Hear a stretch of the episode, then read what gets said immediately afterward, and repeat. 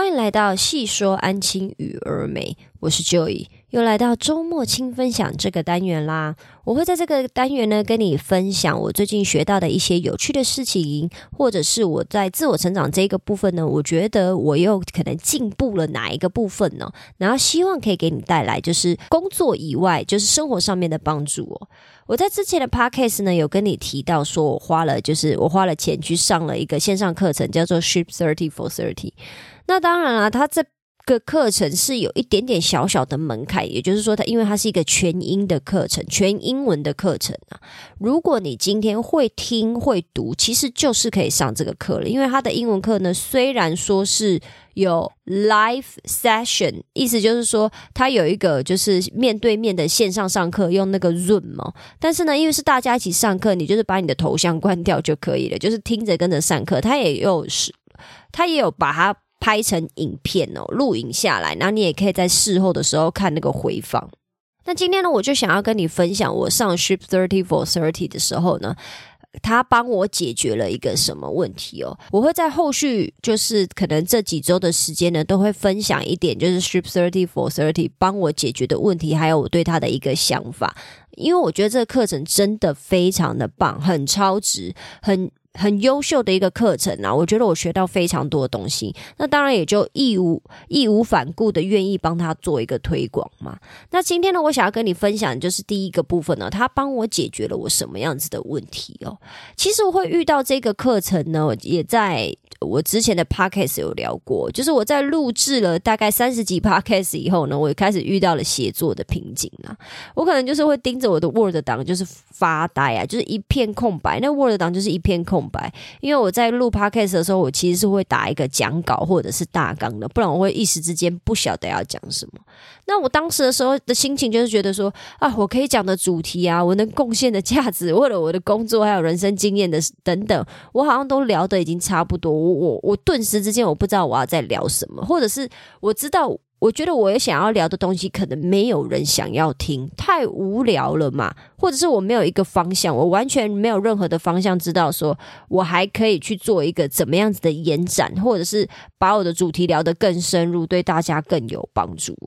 那我完全就是有一点主题慌，就是毫无方向的感觉。然后更可怕的是，吼。我当时因为我的我之前的 podcast 每一集大概都三十分钟的或二三十分钟左右嘛，那个时候我每节 podcast 我的逐字稿可能就要到四千五百个字哦，甚至是以上哦。我光是打这四千五百个字的逐字稿，我可能就要花到三四个小时做准备哦，就是光是打逐字稿的部分哦。那我那个时候就是在想说，哎，到底有没有一个更快的方式可以让我完成讲稿啊？还有就是最好可以告诉我要聊什么主题更好。其实对于我来讲呢，就是主题的部分呢，应该说我一直都有主题想要聊，可是我想要聊的主题对于你们到底有没有帮助？其实我是一知半解的，我就是。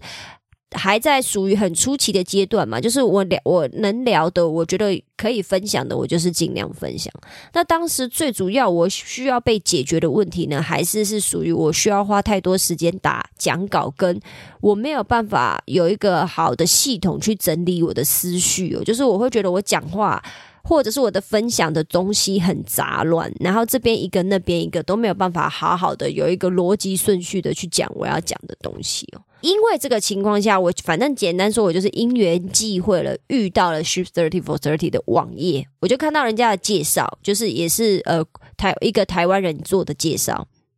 然后呢，就是这一位朱奇先生，然后他介绍了以后呢，我就去看。虽然说他只是很简略的提到了这一个网页，也因为 Ship Thirty Four Thirty 它不只是一个课程，它也是一个网络的，呃，有一点类似像学员的平台啦。然后它会有很多就是分享写作的一个资讯。那我就稍微上去看了一下，我就想说，哎，他提供的资讯。我从来没有遇过，或者是因为我不常找写作课程相关的东西来看呐。那那个时候我刚好遇到了，我就看了他们的网页的介绍，然后就发现说，诶，他分享的资讯有打中我想要解决问题的点。那这边呢，就跟你分享一下呢，这个课程呢，对于就是现在的我来讲呢，它解决了我什么样子的问题？它解决了我三个大问题哦。因为 Ship Thirty for Thirty 呢，它的第一个卖点呢，就是你加入了这个课程以后，你需要连续三十天，每天写一篇短文哦。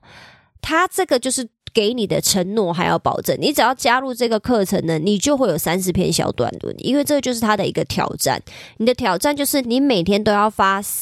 呃约莫两百到两百五十个字，但是这是个字呢是英文的字，因为他们是在 Twitter 上面写，然后我也是用英英文去做一个写作的部分呢。你需要每天发两百到两百五个两百到两百五十个字的短文哦。其实呢，发这个短文呢，并没有很难呐。你只要会拼凑英文句子呢，两百五十个字很快就会到了，真的是非常快，没有你想象中的这么的慢。你想想看，如果以一个段落三个句子来讲的话，可能就需要到。我记得我打的短文大概都是五段呐，然后每一段大概都是三十呃，每一段都三句话。那这样子的话，是不是五三十五？也就是说，你大概十五到二十句话，你就打完了两百到两百五十个字了。你要打这个短文真的不难，难是难在你要连续三十天哦。连续三十天都要发一则，却不容易哦，因为你的时间可能不允许嘛。比如说，我好不容易打了五篇的，连续五篇都打，结果刚好遇到六日又要跟朋友出去玩啊，又有什么其他的情况下面，让我当天比如说非常的不想打，或者是没有主题慌，没没心情、没灵感，都有可能会让人家想放弃嘛。就是我觉得好累，我今天真的很不想要打那个短文哦。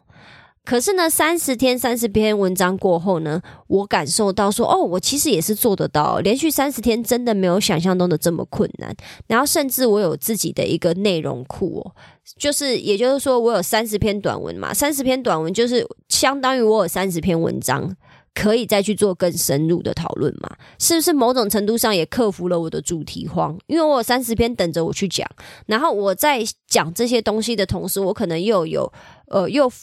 就是有点连接到其他的主题，或者是又有更多其他的主题，因为这三十篇文章而去被我挖掘出来，或者是后续大家给我的回馈嘛。第二个，他解决我的问题呢，就是让我知道说，其实网络创业的重点呢是读者，不是我自己哦。他教会我要去分析数据，还有追踪数据哦。其实这个部分呢，也有很多网络创业者都有讲过，就是。很多人都一定会讲说啊，就是你一定要搞清楚你的用户要的东西是什么嘛，你要解决他们的问题，你才有办法赚钱嘛。讲坦白是这个样子，可是每个人跟你分享这一个看法，跟实际让你感受到那个是两回事哦。尤其是在做网络创业，比如说你今天在做知识分享，你在分享你的经验的时候，一就像我现在一定会遇到的一个问题是，我到底是要分享你想要知道的东西，还是要分享我自己很想讨论的东西？如果我每次都为了要配合，比如说。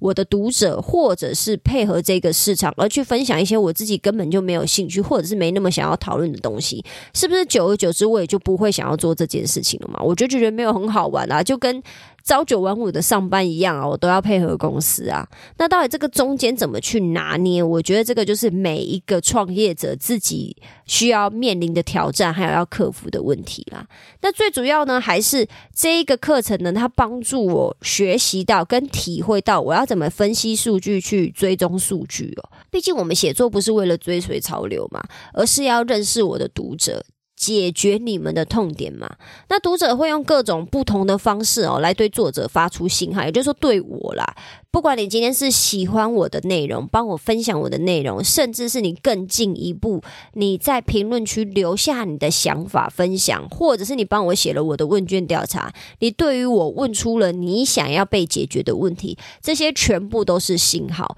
我要学着去分析这些信号，然后不停的优化我自己的内容，也就是说。不停的优化我想要讲的东西，或者是我可以给你的分享，来解决你的痛点，这个对你来讲才是真的有帮助的。那这个部分呢，在课程里面也有琢磨。那再来呢，最后一个呢，也是我从来没有想过的部分，就是也是这个 Ship Thirty for Thirty 给我最大最大的一个完全完完全全不同的启发哦。当我们在讨论知识变现，或者是想要创作个人品牌的时候呢，我们的第一个想法，听到很多人的可能分享，他们都会是说叫我们写部落格嘛。那我自己当然是选择了一个颠倒过来的方式，我既然选择先用 Podcast。我当然也是在后续的，就是经营中，我知道说，其实选择 podcast 是一个这个策略的，并没有这么的好啦。但是我觉得也没有关系，我还是持续的想要做这件事情。通常大部分人呢，都会告诉你说，你一定要拥有自己的部落格，你要开一个自己的部落格，最好的话是可以用 WordPress 去经营。自己的部落格去买网址啊，拥有自己的网域，有一个拥有绝对自主权的部落格，你在后续要做任何的变现上面，对你来讲也会比较容易嘛。那这也是我在这遇到这个课程之前，好遇到这个课程之前，我都是这么想的，因为网络上太多资讯都这样想，那我当然也就是哦，那那你们说的没有错，我我是需要这么做的。结果这个课程呢，直接就是告诉我说。你不应该拥有自己的私人部落格，你应该要做的事情是在一个最红最火的网络平台放上你的创作，放上你的文章，还有你任何你想要分享的东西。用这个已经有流量，甚至有很多人在参与的这个网络平台呢，让这个网络平台，也就是说这个市场去告诉你你的作品或者是你的分享哪里还需要改进，有有哪一些资讯是很多人喜欢急着帮你分享的，那有哪一些资讯是其实没有什么人看，你不需不需要画它。不需要花太多时间去琢磨的，我觉得这个给我真的是我从来没有这样子想过。因为他说，如果你写私人部落格的话，你有没有发现，就是有非常多人都会在初期的阶段就放弃了。这整整个就是在对我说话。其实我写自己的私人部落格，我大概有写二到三个，那中间的主题都有换呐，就是可能我讨论台湾的美食啊。或者是我讨论我之前在学就是股票或者是期货的一个操作的心得跟想法，这些我都一直有在做。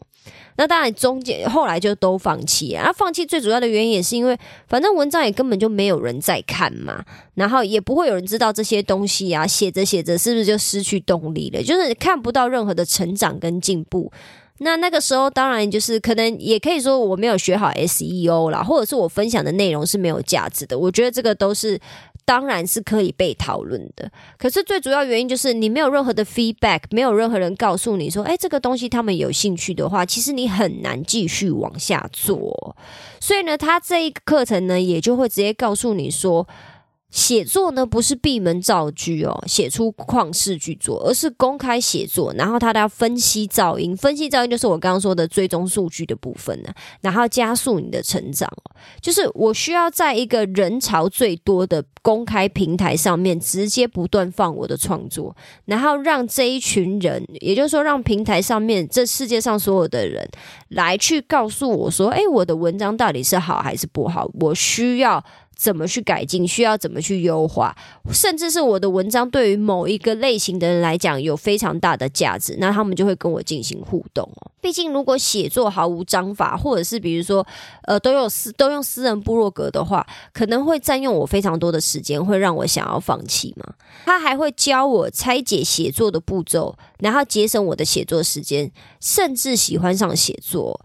我目前应该还不算喜欢上写作了。我目前，但是我说真的，我没有之前觉得这么困难的。我以前在写作，就是要写这个讲稿的时候，其实